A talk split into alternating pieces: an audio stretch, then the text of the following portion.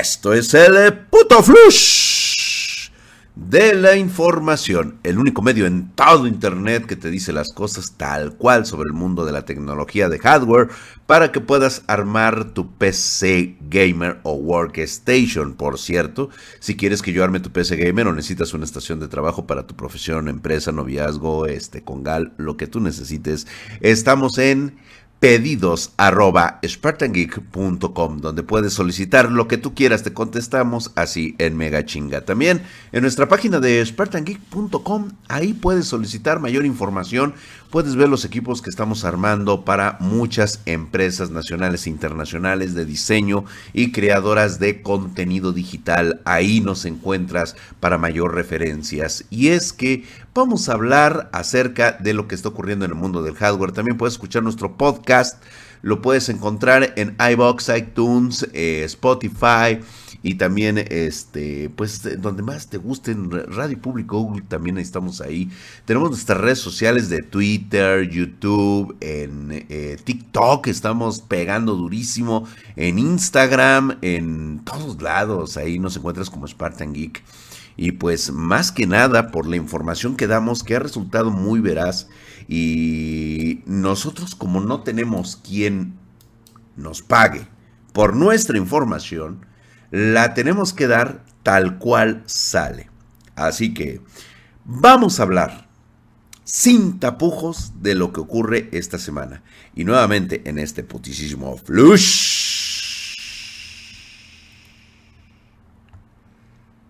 Se sabía que eh, China, debido a las restricciones que se ha tenido últimamente, China ha estado sacando una tarjetita llamada Glenfie eh, Aris, la GT10CO. Para no decirle mil o algo así, ¿no? Le cambió una C y le puso, en lugar del cero, le puso una C. Es la tarjeta gráfica más lenta de este 2022. Y es que, eh, digo, estamos hablando de que ya se fabrican tecnologías de 2 nanómetros y por lo tanto aquí el fabricante chino Xiaoxin decidió seguir un camino completamente diferente. La compañía presentó esta semana la GPU Glenfie Aris GT10 eh, producida con una poderosísima tecnología de, de 28 nanómetros que ni siquiera es capaz de superar la potencia de una GTX 1050, que es un 24% más rápida que esta. El propósito de este hardware no es competir con lo último en el mercado, con AMD, Intel o Nvidia, sino mostrar el progreso del mercado local de los semiconductores, con lo cual, pues bueno, nos hace ver que lo que es China y lo que es Rusia están en verdaderos pañales todavía no pueden superar a la poderosísima industria de Occidente y por supuesto al libre capital como sería TSMC allá en Taiwán, de la cual se quieren apropiar los chinos. Imagínate nada más lo que ocasionaría una guerra por la tecnología. Eso no lo van a permitir los estadounidenses. La tecnología no se les va a ir de las manos. Así que ya saben ustedes por dónde más caliguana Así que olvídense de esos eufemismos, este, eufemismos eh, relacionados con el socialismo. Esas chingaderas no sirven. Aquí la Glenfie Aris GT10 0 pues es el más claro ejemplo de cómo viene con un factor de forma bastante compacto. Ocupa solo la mitad del espacio de una GPU convencional, está muy chiquita y una sola ranura de las placas madre. Sí, esto por supuesto es una conexión que se realiza a través de la interfaz PCI Express de tercera generación eh, por 8. O sea, prácticamente ni siquiera ocupa 16 carriles, lo que garantiza una potencia bruta de 1.5 teraflops. Eh, esto es suficiente como para que sea pues un poco mejor que las GPU integradas, solamente un poquito mejor, ¿no? Ahora, según el fabricante de GPU, esta tecnología es compatible con DirectX 11 el OpenGL el 4.5 y el OpenCL 1.2.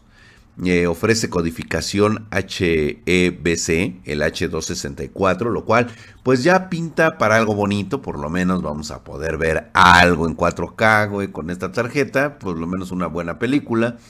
Ahora bien, eh, no creo que vaya directo al mercado de soluciones gráficas para entornos laborales o escuelas solamente, porque realmente para el consumo de jugadores no va a estar disponible. Esta tarjeta está prácticamente hecha para el consumo local eh, del gobierno chino y pues es una auténtica basura, güey. O sea, vamos a hablarlo así. Es la tarjeta más lenta que se tiene. Pero eso no es todo porque ahora nos vamos al otro extremo en este apoticísimo Vamos a hablar de la GeForce RTX 4090. Y esta tarjeta que todavía ni siquiera ha salido. Y ya andan muchos preocupados por su consumo de wattaje. Compa, te hablo a ti que vas por la 4090 y a todo aquel que no tiene la posibilidad de comprarse una. Cuando tienes el dinero para ir a la tienda a comprarte un whisky, por supuesto que llevas dinero para comprarte para los hielos, güey. Si no te alcanza, no te metas en pedos. La 4090 que actualmente eh, está en proceso, eh, supuestamente obtuvo más de 19 mil puntos gráficos en 3D Mark Time Spy Extreme, en gráficos súper extremos.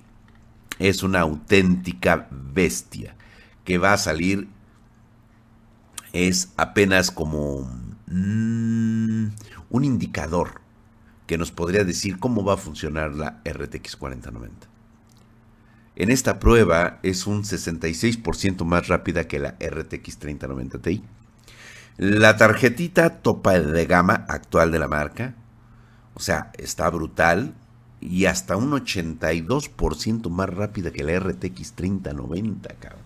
Imagínate nada más lo que se está haciendo en este momento. Es importante señalar que este solamente es un benchmark. También vale la eh, pena, señalar que una prueba no es sinónimo de verdadero rendimiento, o sea, vamos a tener que esperar las pruebas de Spartan Geek para saber realmente de qué estamos hablando. Pero aquí entra un detalle que muchos, muchos quieren saber. Lamentablemente el mercado de la GPU está en serios problemas de exceso de stock por la caída de las criptomonedas. Esto puede hacer que se alargue un poco más la vida de la serie 30. Nvidia trae unos pedos muy atorados actualmente con sus socios. Esto no ha salido a la luz, únicamente te lo comento yo porque como yo sí tengo gente que trabaja realmente en Nvidia y que está allá adentro y que me pasa todos los tips de los cuales eh, pues mucha gente no quiere que yo les cuente. Los rumores, o más bien las noticias que a mí me mandan, es que ya aquí en México, por lo menos en América Latina y cierta parte de Europa, incluso Estados Unidos, están emputados, están emputados eh, los mayoristas, sus socios comerciales de, de Nvidia, porque tienen full stock de las RTX 20 y de la serie 30. ¿Por qué? Pues porque como todo ya sabes, un pinche vendedor sin escrúpulos, hijos de su puta madre en envidia, normalmente agarra y te dice, no, güey, cómpralas, güey, porque la minería va a ser para pa siempre, ¿eh? Y si no me las compras ahorita, alguien más me las va a comprar, güey. Entonces, ¿qué hicieron? Se armaron de suficiente stock, de hecho lo hablamos la semana pasada, aquí les dije que eh, yo conocí un mayorista que tiene empolvándose en la bodega más de ¿Qué, será, güey? Ahorita como 2000, 2000 tarjetas gráficas que se están empolvando ahí. Y me dice, cómpramelas, Drexito. Le digo, ¿qué crees, güey? Que no. Porque yo te dije y yo sabía que esto era nada más por un tiempo. Y que si tú accedías a comprarle esto a Nvidia, deja que se lo lleven todo el puto stock los mineros. Y pues dicho y hecho. Ahora, los socios comerciales de Nvidia quieren que Nvidia les ayude a deshacerse de las GPUs antes de que lancen las RTX 40.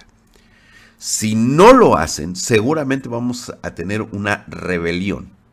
Y lo que va a pasar es de que, eh, pues seguramente no van a comprar nadie la serie 40. ¿Esto qué implica?